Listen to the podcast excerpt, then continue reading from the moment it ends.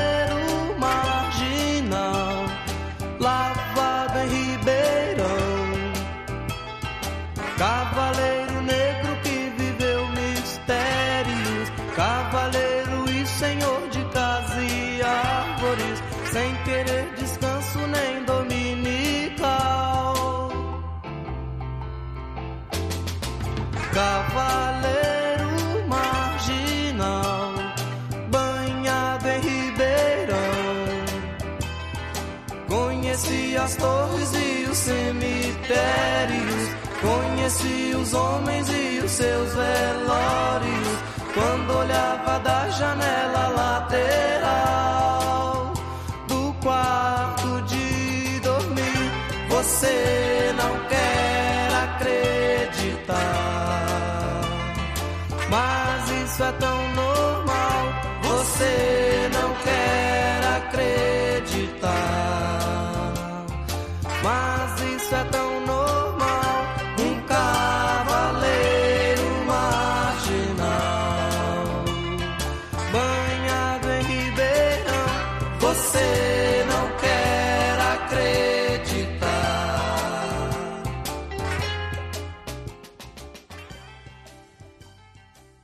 Ao som de paisagem na janela, na voz de Lô Borges, tem início um travessi que já foi muito pedido. Perdi a conta de quantas vezes me perguntaram quando que a gente faria um travessia sobre o Clube da Esquina. A efeméride é este março de 2022, 50 anos da gravação do disco. Bom dia, boa noite, boa tarde, Caio Quero. Fernando Vives de volta com esse travessia aqui tão especial para marcar esse disco que marcou tanto a música e a cultura brasileira de modo geral. Um disco importantíssimo, né, Fernando Vives? Um movimento, um disco que é movimento, um disco manifesto, um disco movimento. Um disco que, enfim, marcou a vida de muita gente, que influenciou profundamente o que veio depois. Antes de a gente começar o nosso programa, queria lembrar que o Travessia você pode ouvir em todos os tocadores de podcasts, inclusive no Spotify e também no site da Central 3. Queria lembrar também que o nosso programa é editado pela Domênica Mendes, da Central 3, e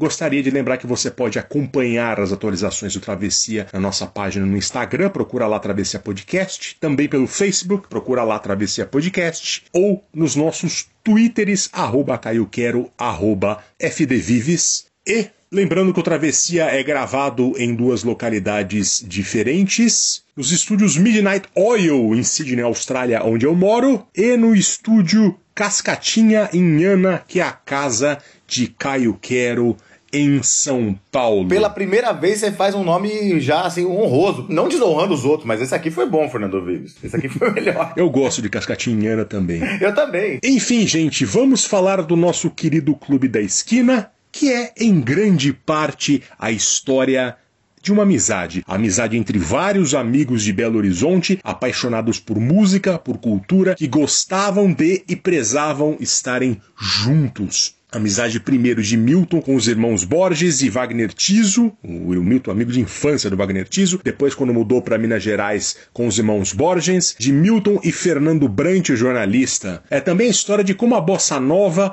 as músicas de festivais de MPB dos quais participaram a velha guarda desses amigos, como Milton Nascimento, o Fernando Brant, o Márcio Borges e o Wagner Tiso, com a nova geração bitomaníaca marcada sobretudo pelos amigos Loborges e Beto Guedes. O líder de tudo isso era o Milton, que cresceu ouvindo boleros, sambas, bossa nova, música latino-americana e era fã de cantoras como Ângela Maria. O Milton sempre fala que ele não gostava das vozes masculinas potentes porque parecia a ele que os homens tinham um vozeirão querendo se exibir. É diferente da Ângela Maria, da Dalva de Oliveira, da Laide Costa, que inclusive participa do grupo da esquina numa canção, que ele diz que cantavam com a alma, com o coração. O Milton, por esse tempo, já havia lançado discos com parcerias com o Fernando, com o Márcio, com o Toninho Horta e vivia um momento de consolidação de personalidade musical. Sua voz divina e única estava entre o sussurro da bossa nova e o soltar de voz das grandes cantoras de rádio. Era algo novo, era Milton Nascimento.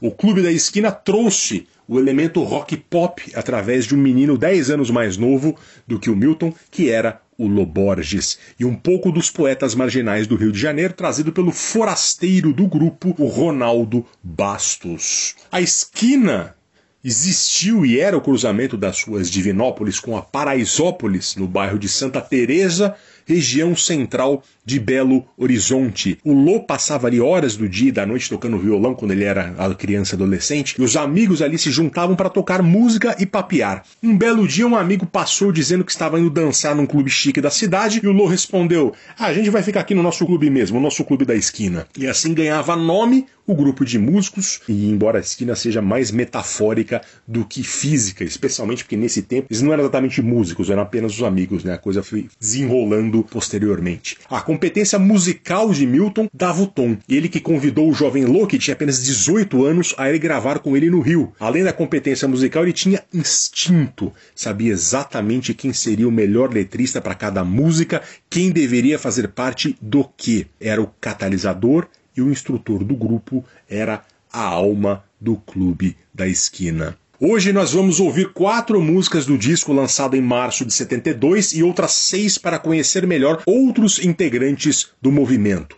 E começamos o programa com Paisagem na Janela de Lô Borges e Fernando Brant na voz de Louca Eu Quero. Pois é, Fernando Viz, a gente começa com, esse, com essa balada deliciosa do Lô e do Fernando Brandt, que ela abre o segundo disco do Clube da Esquina, o segundo, porque é um disco duplo. Depois o Milton veio a gravar um Clube da Esquina 2, mas o Clube da Esquina original, que é o que a gente tá falando agora, ele é uma obra-prima que influenciou a música brasileira e que surgiu de uma mistura lá, como você estava falando, em, em, Minas, e com muita ousadia. Acho que muita ousadia de todo mundo, muita ousadia do Milton. Primeiro que é um disco duplo. Naquela época era raro. A Gal tinha acabado de gravar um disco duplo, mas ninguém gravava disco duplo. E aí a gente tem o, o Milton chegando com esse cara, X, um moleque lá de Belo Horizonte, para gravar um disco duplo, que é um disco. O Clube da Esquina é, em princípio, oficialmente, é um disco de Milton Nascimento e Lô Borges, o Salomão Borges Filho. Então, assim, essa música que a gente ouviu, essa baladinha, ela, ela abre o segundo disco do, do disco duplo. E aí eu vou contar um pouco essa história do Lô, que é um cara tão importante no disco, um cara muito importante na música brasileira, e desse encontro interessantíssimo dele com o Milton. Como você disse, o Milton ele estava no interior de Minas Gerais, Três Pontas, Alfenas, com o Wagner Tiso, mudaram para Belo Horizonte e lá conheceram essa instituição belo horizontina chamada Família Borges. Era uma família cheia de filhos que morava lá naquele no edifício Levi em Belo Horizonte e todo mundo era muito musical. Márcio Borges, tinha um monte de gente lá, eles eram amigos do pessoal. E o Milton e o, e o Wagner Tiso, eles acabaram sendo meio adotados pela família. Eles entravam na casa sem pedir licença. Era uma coisa assim no apartamento lá da família Borges com os seus filhos filhos. Mas o Lô era o caçula. O Lô era um menino. O Lô tinha 10 anos. O, Milton já conhecia os caras lá antes mesmo de fazer sucesso, mas o Lô era um, um, moleque lá. Enfim, Milton foi pro Rio de Janeiro, Milton gravou disco, Milton foi para festival, Milton já era o Milton Nascimento, já ou melhor, tava começando a ser o Milton Nascimento. Para eles era sempre o Bituca, né? E aí o Milton um dia chega lá em Belo Horizonte e vai subindo já na casa dos Borges lá, entra na casa dos Borges. A casa dos Borges está vazia. Ele tava procurando os amigos dele lá. E não encontrou ninguém, chamou, não encontrou ninguém e falou: ah, vou descer, vou tomar alguma coisa lá embaixo, no, no botequinho aqui embaixo. Na hora que ele tava saindo, encontrou o Lô. O Lô, que pra ele, na cabeça do Milton, era um menino. Só que o Lô não era mais menino, o Lô já tinha 18 anos, 18 para 19 lá. E aí ele falou: vamos lá embaixo lá comigo, a gente toma alguma coisa aí enquanto o pessoal tá chegando. Aí o, o Milton foi lá e pediu uma caipirinha, e aí falou: Lô, pede lá um, um Guaraná para você, né? Aí o Lô foi lá e pediu uma caipirinha também. Daí o Milton meio que se tocou. Falou, pô, esse menino aqui não é mais uma criança, né? E aí começaram uma conversa, começaram uma conversa, e o Lô falou, poxa, Milton, eu sou seu fã, gosto tanto de você, eu só fico triste com uma coisa. Falou, o quê? Falou que vocês não gostam de mim. Como assim não gosto de você? Falei, não, eu faço música, eu tenho minhas coisas, vocês nunca me chamam nem pra sair, nunca querem ouvir minhas coisas. Pô, como assim? Porque o Lô, ele assim, todo mundo da família tocava música e o Lô também ficava lá, os instrumentos ficavam lá devolutos, digamos assim, e o Lô ia lá e aprendia, e meio de modo autodidata começou a tocar violão a partir da bossa nova. Mas nessa época ele tava já mais curtindo os Beatles, tava curtindo os Beatles com o Beto Guedes lá. E aí, bom, Milton falou, então vamos subir e vamos vamos tocar alguma coisa lá. E aí tem essa parte do encontro mágico. O encontro mágico em que o Milton e o Lô sobem lá na casa, o Lô começa a tocar, o Milton começa a improvisar, e aí os caras ficam numa espécie de transe. De olho fechado, os caras improvisando e tal. E aí chega o Márcio Borges, que é o irmão do Lô, já amigo do Milton, mais velho, já tinha sido parceiro do Milton, e começou a, a dedilhar uma letra lá. E assim nasceu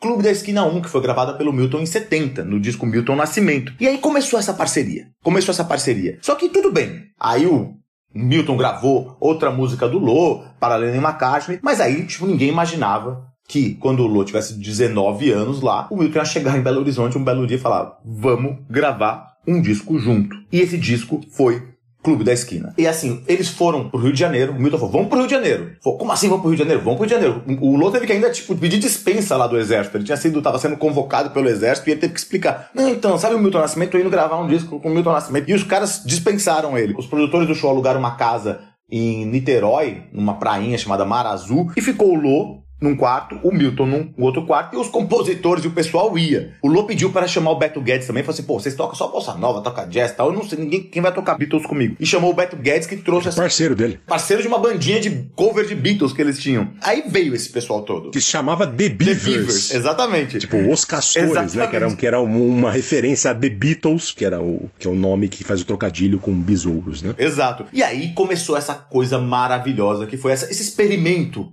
musical na música brasileira, que foi o Clube da Esquina. Porque é isso, como você disse, juntou o rock, juntou a bossa nova, juntou uma, uma tradição que vinha do Milton, mas do Wagner Tiso, de todo mundo do jazz e dos músicos, do Toninho Horta, todo mundo que lá que tocava jazz, sabia tocar jazz, e juntou esses compositores, entre eles o Fernando Brant, que é compositor dessa música, e o Márcio Borges e tal. Eles iam, os compositores iam lá naquela casa, eles ficavam lá compondo, ficavam fazendo essa coisa, e eles trocavam de instrumento. Às vezes o Milton tocava piano, em Cais, por exemplo, do disco, o Milton que toca piano e não o Wagner Tiso, o Beto Guedes tocou tudo. Então, assim, foi uma, um experimento importante na música brasileira. E essa balada aí que a gente abriu Travessia é voz de Loborges com composição de Fernando Brant. Clássico maravilhoso, Fernando Vives, para começar o Travessia. E começa lá em cima com todas as mensagens possíveis que tem o Clube da Esquina. E agora a gente vai ouvir a voz de Deus Milton Nascimento com São Vicente.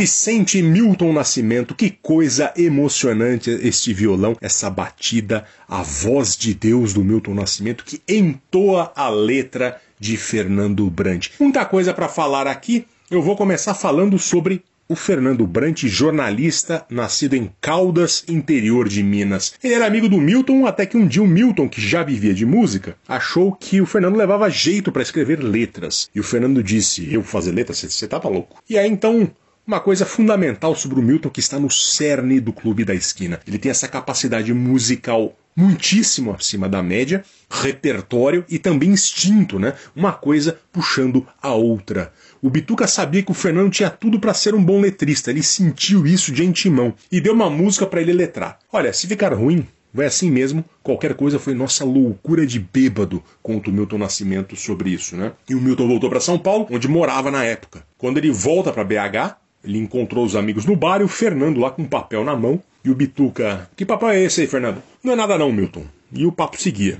Uma hora o Milton se enfesou e falou: Ou você guarda esse papel ou me deixa ver, Fernando. E o Brant mostrou então o papel e era nada mais, nada menos do que a letra de Travessia.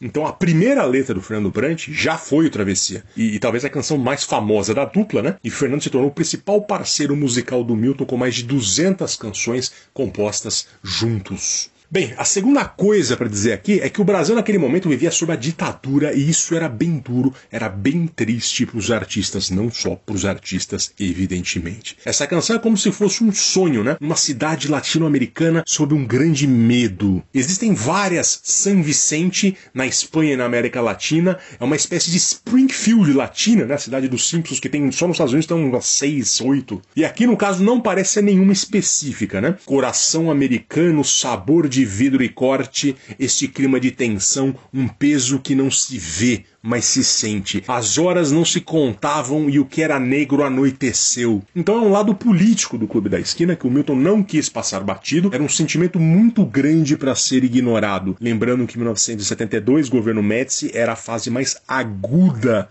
da repressão da ditadura. Por último, a influência hispano-americana que aqui faz parte do repertório musical do Milton, que ouvia tudo na rádio na juventude. O meu pai, que é da mesma geração do Milton, sempre me diz que nos anos 50 e 60 havia uma riqueza muito grande na rádio brasileira, programas e estações específicas para os mais variados tipos de música, inclusive muita música latino-americana, de bolero a guarânias. O Milton bebeu demais nessa fonte e não é a única música do disco que remete a isso pois há também Dos Cruces, uma canção espanhol dos anos 50. Né? O próprio Bituca diz sobre São Vicente que é uma canção que poderia ter sido feita em Belo Horizonte ou em qualquer cidade do Caribe, da América Central ou da América do Sul. Não por acaso ele cantou essa música até com Mercedes Sosa em 1977. Uma canção marcante e uma canção também que remete, você vê que tem uns sinos no fundo, remete a uma religiosidade extremamente mineira, né? E isso permeia toda a carreira do Milton Nascimento. Tem essa coisa da, da, do catolicismo, das igrejas, tá ali presente na vida das pessoas, que é algo muito mineiro, muito brasileiro e muito latino-americano também. Uma canção marcante, um dos pontos altos que tem o Clube da Esquina o álbum. Só queria frisar, Fernando Vives, uma coisa que você já falou, mas eu queria frisar que assim, essa ligação com a América Latina na música brasileira não era comum.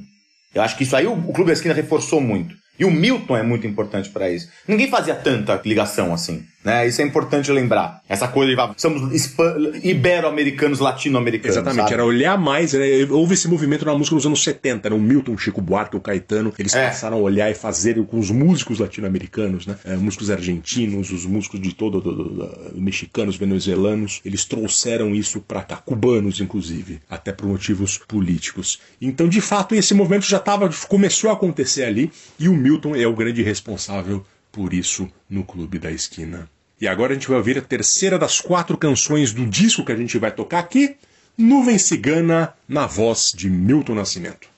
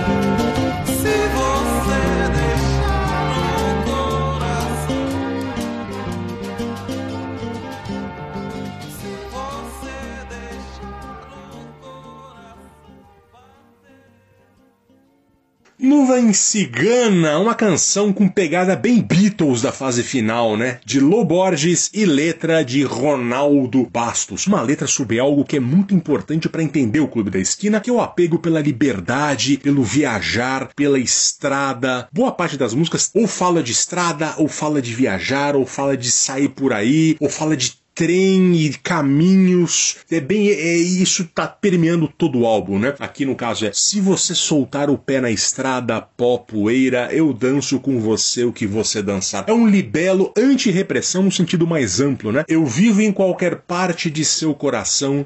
Se você deixar o coração bater sem medo. E é importante falar sobre o Ronaldo Bastos, que é a ponte carioca do Clube da Esquina, o homem que trouxe alguma influência dos poetas marginais do Rio de Janeiro ao grupo de músicos mineiros, acrescentando uma camada fundamental da formação desse disco, e não só desse disco, também da carreira da maioria deles ali, se não de todos. O Ronaldo Bastos nasceu em Niterói e era jornalista e compositor, escrevia marchinhas de carnaval desde a adolescência. Ali no início dos anos 70, ele fundou no Rio o coletivo de poetas Nuvem Cigana, pela qual lançou seu único livro de poemas intitulado Canção de Búzios, em 72 também. Era o Ronaldo Bastos, Chacal, Bernardo Vilhena, Charles Peixoto e Guilherme Mandaro, entre outros nomes, os personagens deste coletivo. O Nuvem Cigana se apresentava em público por meio das chamadas artimanhas, como conta o Paulo Thiago de Melo, biógrafo do Clube da Esquina. Era um jogo de palavras com arte e manha, né? ou seja, uma referência também à malandragem, e na qual os poetas recitavam os versos de maneira catártica. Era uma poesia falada, urbana e contemporânea, muito próxima do teatro daquele momento no Rio de Janeiro. Então ele trouxe este componente poético ao Clube da Esquina, ele assina seis das 21 músicas do álbum. E agora a gente vai ouvir outro clássico, a última música que a gente vai tocar desse disco, que é Um Girassol da Cor do Seu Cabelo.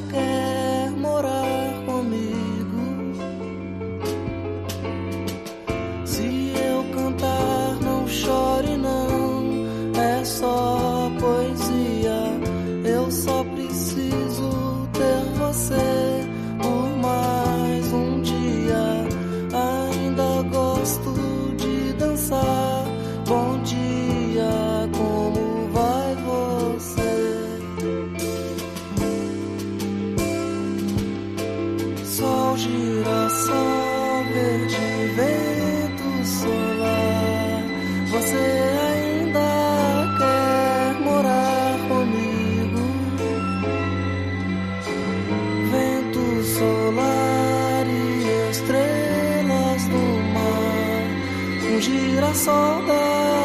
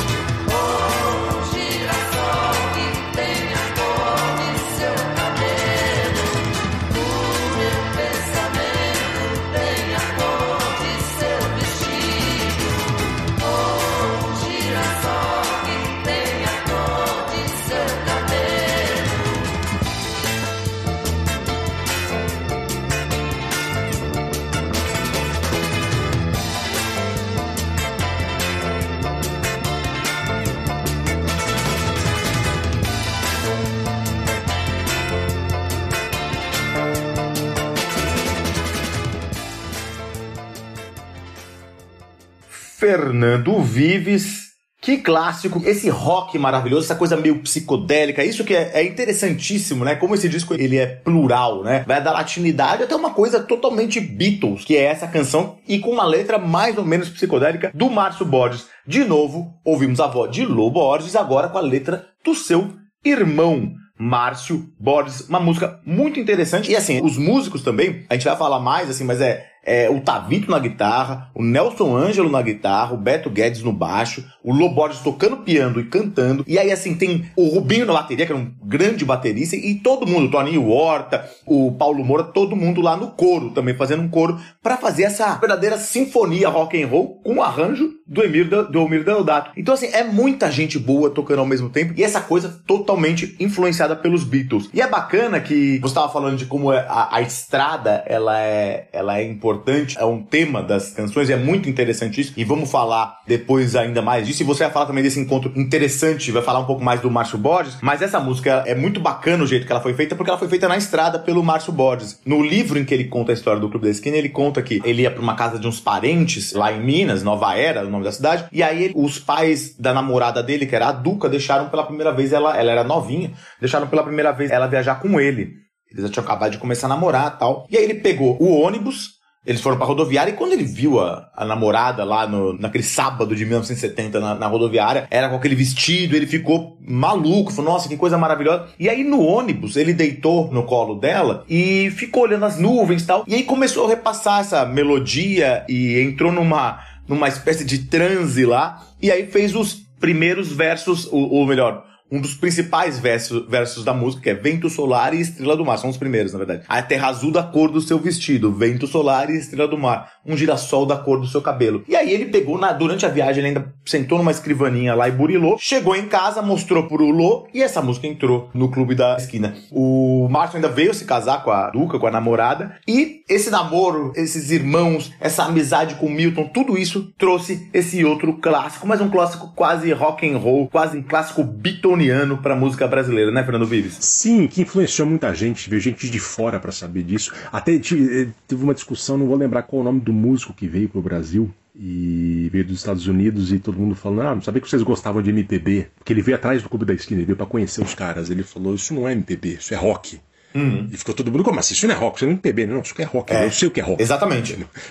então, também tem muitas histórias boas no entorno disso, né? Isso é muito interessante, muito bem lembrado, Vives, porque assim, a gente agora vai falar, é, porque se, MPB é uma coisa muito ampla, né? A gente, a gente põe tudo dentro da MPB, e o Travessia mostra isso, que a gente traz desde Titãs e Mercenárias pra, pra Clube da Esquina e Caetano Veloso. Mas é isso, até pela trajetória que a gente vai falar daqui a pouco, dos integrantes do pessoal do Clube da Esquina, é muito rock. É muito rock isso. E é bem esse rock beat Beatles fase final ali, de, o, a música que tinha nos anos 70, bem, bem contemporânea disso. A gente tocou quatro músicas do Clube da Esquina, a gente não vai tocar mais, a gente vai falar dos outros integrantes do Clube da Esquina, a importância deles e nas carreiras deles individuais a partir de agora.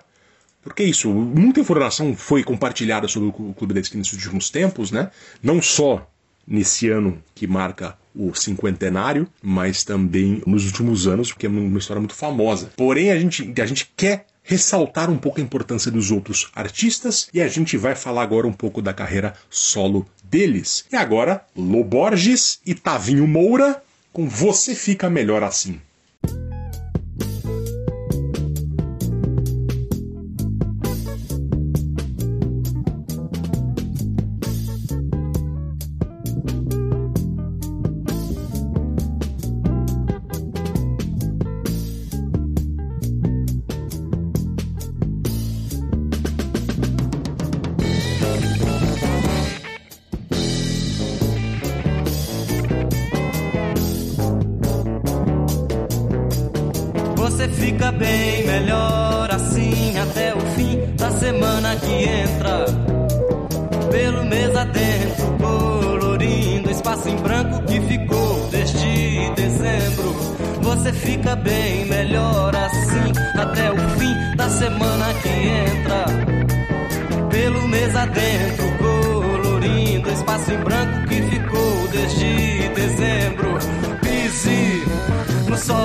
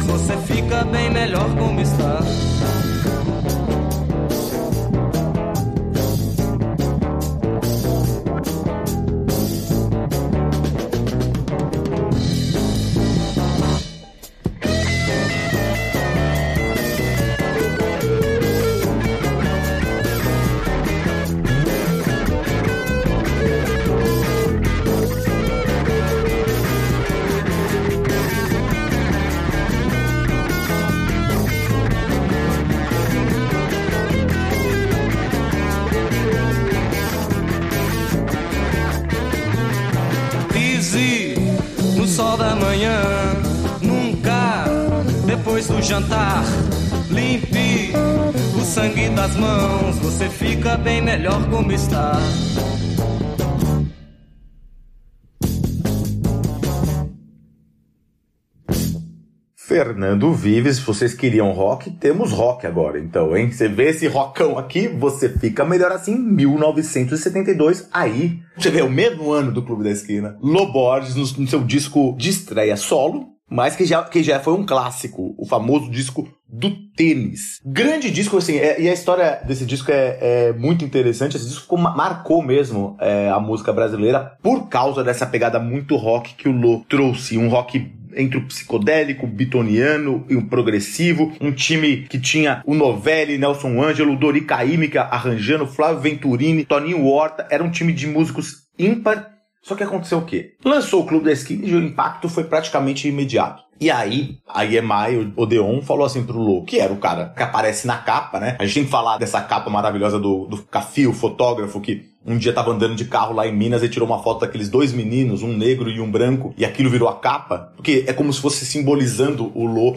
e o Milton. Então, a EMI, depois do sucesso e depois da, do, do, experimento interessante do Clube da Esquina, ele falou pro Lô, Lô, então agora a gente quer que você grave um disco solo. E o Lô 19, 20 anos, falou: tá bom, né? Ele não tinha nenhuma música, mas ele tinha gastado tudo que ele tinha feito no Clube da Esquina. Pudera, né? A gente é um disco duplo. E ele falou, pô, tá bom, vamos, gravar, né? Legal. E ele não tinha nenhuma música. Assinou o contrato. E aí ele começou, assim, uma coisa insana de trabalho. Ele compunha as canções de manhã. E o, o Márcio, os compositores, o Márcio compôs muitas músicas. Essa aqui não é do Márcio, essa aqui é do é do Tavinho Moura, as letras eram compostas à tarde, mas principalmente pelo Márcio, pelo irmão dele. E aí, à noite, eles pegavam, mostravam pros músicos e gravavam. Então, foi uma coisa, um esquema de trabalho absurdo. O Lô, ele ficou, ele, ele dá uma entrevista pro Charles Gavana, no programa que o Charles Gavana tem no Canal Brasil, que é a minha fonte muito desse programa aqui, e ele fala assim, eu fiquei anoréxico ele não conseguia comer, ele não comia nada durante a gravação. E aí, quando ele acabou o disco, ele não estava aguentando mais trabalhar. E aí, o, o fotógrafo lá mostrou algumas opções de capa lá, e aí fotografaram o tênis que ele usava na época. E aí ele falou assim: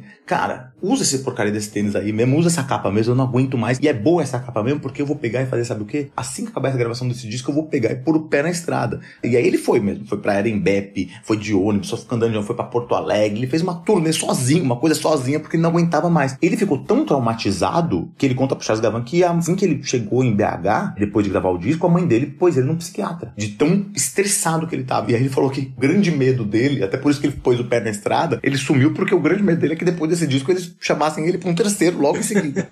e o que aconteceu só depois. Então foi esse essa história desse disco muito importante, o disco do tênis, do Loborges com uma pegada super rock, super progressiva, muito interessante, Fernando Vives. Imagina, ele tinha ali pouquinho mais de 20 anos, né? Não. Foi em 72, na verdade, ele não tinha 20 anos ainda, então. Não, é, é, é uma loucura o impacto disso. A gente fala muito de jogador de futebol hoje, que de repente ele cresce, ganha muito dinheiro. No caso do Lô, nem, nem ganhou tanto dinheiro assim, mas a vida dele mudou completamente da água pro vinho. De repente ele virou um cara da música brasileira que vendeu muito com um disco, tá compondo com um cara como Milton Nascimento. Imagina o que se passa na cabeça dele, né? E um jovenzinho, né? E só um detalhe que eu queria falar: a capa do disco do CAF, se eu não me engano, não foi em Minas, foi no interior do Rio ou Nova Friburgo. Foi ah, naquela região, ele estava andando sim. lá e ele tirou. Não é em Minas, é no Rio. Se eu não me engano, depois, por eu ter encontrado os, personagens, depois, e é curioso que ele tirou essa, essa foto sem sair do carro. Tava num Fusca e tirou dentro do carro. foi na década passada, recentemente, com um jornal que conseguiu descobrir quem eram as pessoas. Ele foi lá e ficou falando: vocês conhecem esses meninos? Quem é esse menino que em 1962? Quem eram esses meninos? E eles conseguiram chegar nos dois meninos e tá rolando um processo. Não sei se já terminou o processo, porque os meninos não ganharam nada, né? Eles venderam, foi um disco que vendeu bastante o Clube da Esquina e eles processaram para ganhar alguma coisa, porque afinal de contas eles são os personagens personagens da capa, que era algo que naquele tempo ninguém pensava, ninguém parava de falar de direitos autorais, essas coisas, era uma coisa. Era muito, muito confuso ainda naquele tempo, especialmente quando não era da música. E só para terminar essa história da capa, que é muito interessante, que é linda essa capa, né? E assim, o, a gravadora, quando o Café fez a capa, escolheram a capa o Café ajudou a escolher, então o pessoal escolheu que ia ser essa capa dos dois meninos, e você lembra que a capa não tem nada escrito, né? Não, tem, não tá escrito Clube da Esquina, não tem nada. O gravador falou, não, inaceitável essa capa aqui, e obrigaram a fazer uma contracapa que tem a foto do pessoal lá escrito Loborges e Milton Nascimento, o Clube da Esquina. E era a contracapa do disco, a parte de trás do disco. E aí, quando chegaram, o disco começou a ser vendido nas lojas, o Café conta, a gravadora orientou os lojistas e falou assim: põe o disco ao contrário. Porque se, se tiver só essa foto aqui dos dois meninos e não tiver escrito nada, ninguém vai comprar esse disco. Tem que escrever Loborges e Milton Nascimento. Então, põe o disco ao contrário para as pessoas comprarem. E as lojas ficaram, colocaram a, o disco ao contrário. Por 15 dias. Logo depois, aí todo mundo já virou aquela capa e já pôs a foto maravilhosa dos dois meninos, que é um marco da música brasileira, né? É um marco. A capa é tão importante quanto o disco, né? É uma é. das capas mais importantes da música brasileira. E agora a gente vai ouvir Nelson Ângelo e Joyce.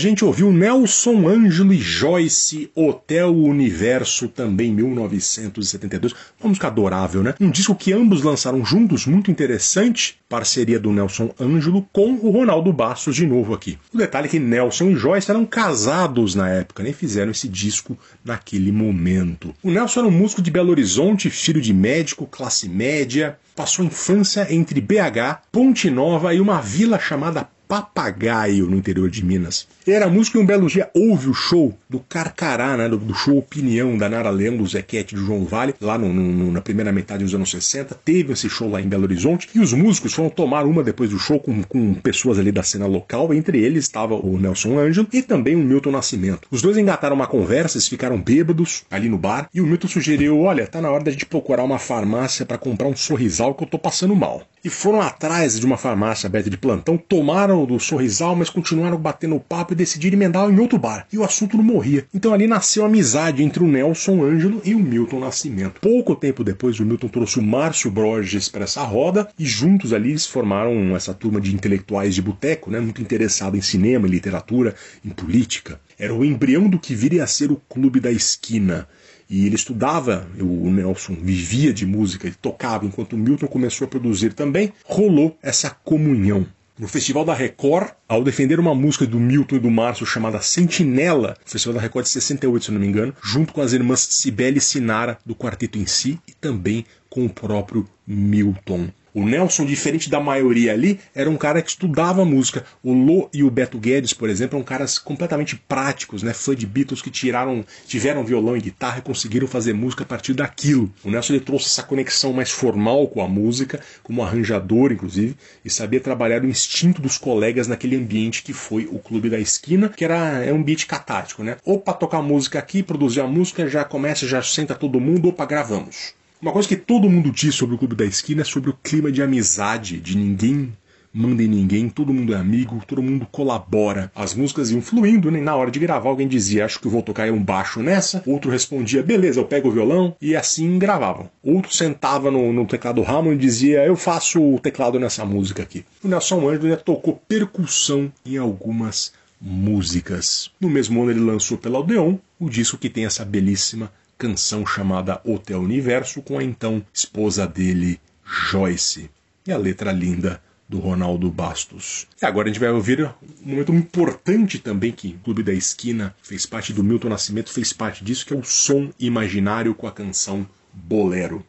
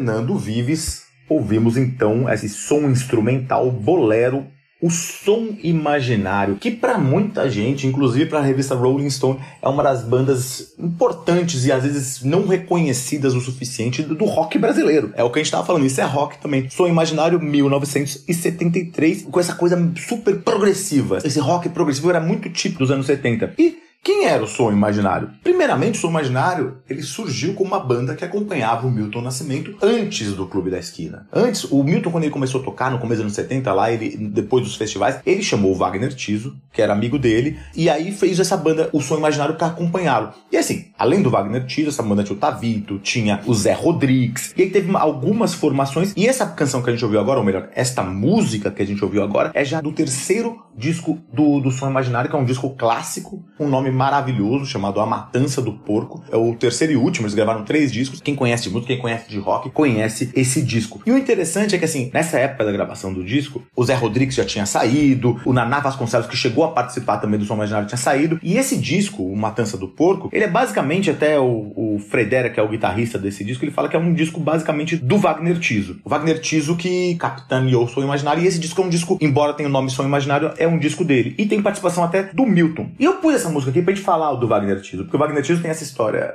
incrível, né? É, eu acho a gente já falou bastante, mas essa coisa da amizade né, em volta do Clube da Esquina é impressionante, porque o Wagner Tiso ele é um cara que era vizinho do Milton quando o Milton era criança, lá em Três Pontas, Minas Gerais. Eles eram, o Milton, Milton morava lá na frente da casa dos Tiso, que era uma família lá também bem musical lá. O Milton era ruim de bola, mas tinha uma coisa já desde o começo muito boa, começou a tocar acordeon, violão e piano meio totalmente autodidata e o Wagner também estava lá junto. Aí foi aí que o Milton ganhou esse apelido Bituca, que era o que ele gostava de ser chamado, mesmo e gosta de ser chamado ainda, porque ele fazia um bico quando ele era ficava chateado, ficava contrariado. E aí o Wagner, a amizade do Milton e do Wagner, ela continuou. Os dois se mudaram juntos para Alfenas, que era uma cidade maior lá em Minas, e lá eles começaram a, a fazer uma carreira de cantores e de músicos de baile. E tinha uma bandinha chamada W Boys. Por quê? Porque todo mundo na banda tinha o um nome com W, como por exemplo o Wagner Tiso, ele tinha o um nome com W. E aí até o, o Wagner ele brinca que o, o, Milton naquela época teve que mudar o nome para Wilton, o que não é verdade. Na verdade o Milton se apresentava como Milton Wheeler. Enfim,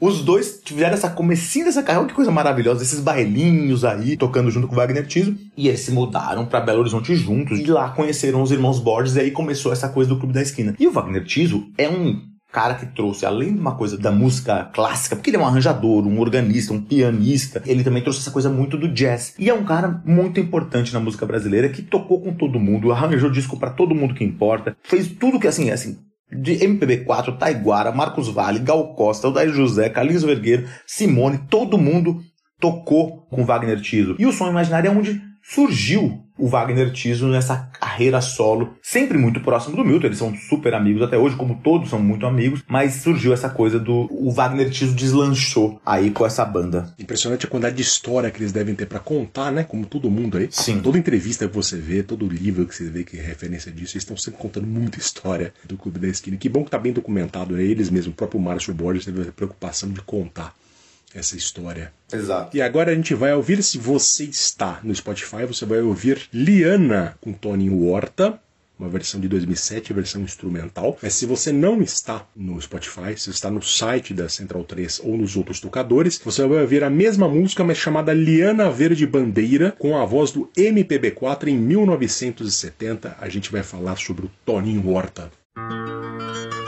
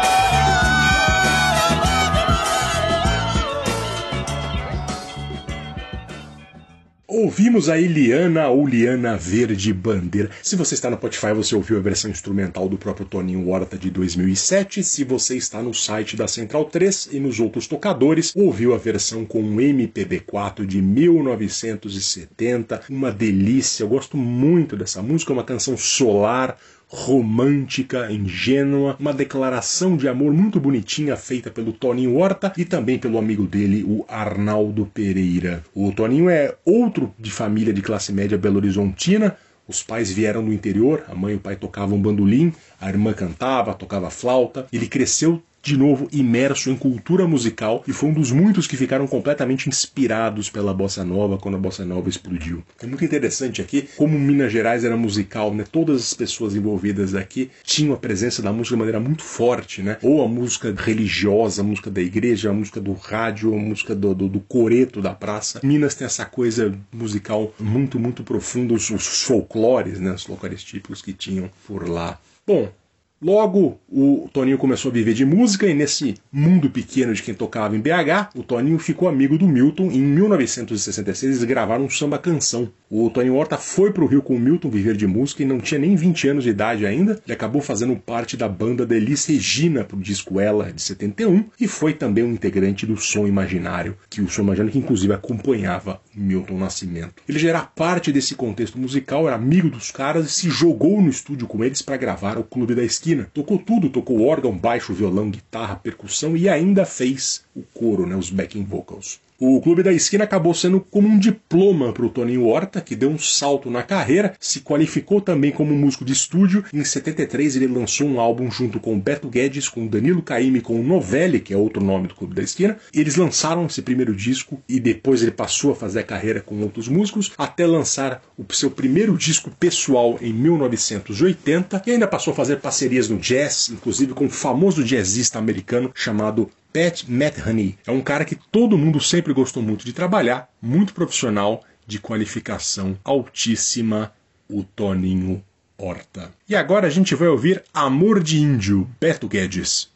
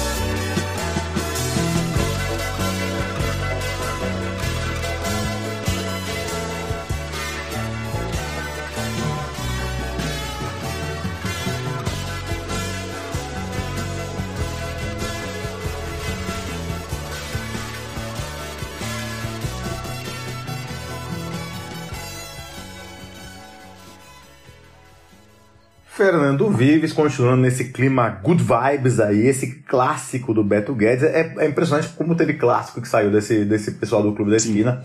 Música que fez muito sucesso nos anos 80 e 70. Amor de Índio, essa coisa super good vibes do Beto Guedes e do Ronaldo Bastos. Beto Guedes que é outro personagem muito importante aí no Clube da Esquina. Como eu tava dizendo, o seguinte, ele era filho já de um cara que tocava chorinho lá e já começou a... sempre teve uma coisa muito musical. Em Belo Horizonte, ele ficou amigo do Lô e lá eles tocaram, e dos outros Borges, mas eles fizeram essa bandinha, o famoso, famoso não, o não famoso, o totalmente desconhecido The Beavers, que era uma imitaçãozinha dos Beatles. E o Beto Guedes é um fanático pelos Beatles, ele amava os Beatles, tanto que depois ele, mais pra frente, ele veio gravar o Norwegian Wood dos Beatles com o Milton, ele veio fazer um disco nos anos 80 chamado Alma de Borracha, em homen- em homenagem ao Rubber Soul do- dos Beatles, então assim, ele é um cara muito bitomaníaco. Mas assim, a primeira, o primeiro disco que ele participou foi justamente Clube da Esquina, em 72. E aí ele tocou tudo. Tocou baixo, viola, 12 cordas, guitarra, percussão, cantou, coro. E aí ele, ele cantou em Saídas e Bandeiras 1 e Saídas e Bandeiras 2 com o Milton. Nada Será Como Antes, ele canta com o Milton também no Clube da Esquina. E aí a carreira dele começou a deslanchar. Ele, mas meio aos poucos também, né? Em 75, aí foi uma, uma consagração, o começo da, da consagração dele, porque ele participou meio. Ele foi muito importante num disco que é um clássico do Milton, que é o Minas. E ele gravou aquela junto com cantando com o Milton, Fé Cega, Faca Amulada, e foi todo mundo conheceu a voz mais do Beto Guedes, e ele ficou mais famoso, e aí começou já a gravar seus discos solos, gravou a página do Relâmpago Elétrico em 77. E aí, no ano seguinte, 78, gravou Amor de Índio, que é o disco onde tá essa canção que a gente ouviu agora, que foi um sucesso bastante grande. Foi assim, essa música Provavelmente quem tá ouvindo Travessia já ouviu no rádio, toca muito essa música. Depois, em 79, ele gravou O Sol de Primavera, que aí já foi música de novela. E, bom, e você vê que todo mundo tava lá, né? Porque letras de Ronaldo Bastos, arranjos de Wagner Tiso, sempre tava lá. E aí, assim, o Beto Guedes, gente, ele, ele foi um um sucesso estrondoso nos anos 80, de verdade, assim. Ele, por exemplo, o Alma de Borracha e o Beto Guedes ao vivo venderam, respectivamente, 200 mil e 400 mil cópias. Era muita É coisa. muito disco. É, é muito disco. É muito curioso, que aí depois a carreira dele, ele, ele, ele não ficou tanto nas paradas assim, e continuou a carreira, continua até hoje aí. Mas ele foi um, um sucesso estrondoso, e fruto e filho justamente do Clube da Esquina, do disco Clube da Esquina, né, Fernando Vives? Exatamente. Ele é a nova geração do Clube da Esquina. E para encerrar o Travessia, a gente vai ouvir a música que une tudo isso. Eu deixei pro final para falar do amigo, primeiro amigo do, do Milton Nascimento que começou tudo isso, que é o Márcio Borges, o amigo mais antigo. A família Borges, a família do Milton, morava no agora o lendário Edifício Levi, na região central de Belo Horizonte, como o Caio falou, e ficaram amigos, né? Só tinham diferença de andar. O Milton já era músico, tocava na noite, e em um show o Márcio Borges que ia uh, assisti-lo, chegou para ele no intervalo e disse: Hoje você tá diferente, hein? Ele, diferente como, Márcio? Você tá diferente, acho que você tá na hora de você começar a compor. Tô sentindo que tá alguma coisa saindo aí de você. E o Milton rechaçou na hora, né? Falou: Não, eu não nasci para isso, não. Eu só eu sou crooner, eu canto, toco música dos outros. Um belo dia de 1964, Milton e o Márcio foram ao cinema assistir ao filme francês Jules Jean, do François Truffaut, que é a história de um triângulo amoroso, mas também de uma grande amizade. Chegaram no cinema para a sessão das duas, gostaram tanto que assistiram às sessões seguintes até 10 da noite e quando saíram completamente inspirados pela experiência, o Milton falou: "Márcio, vamos para tua casa que hoje a gente vai compor".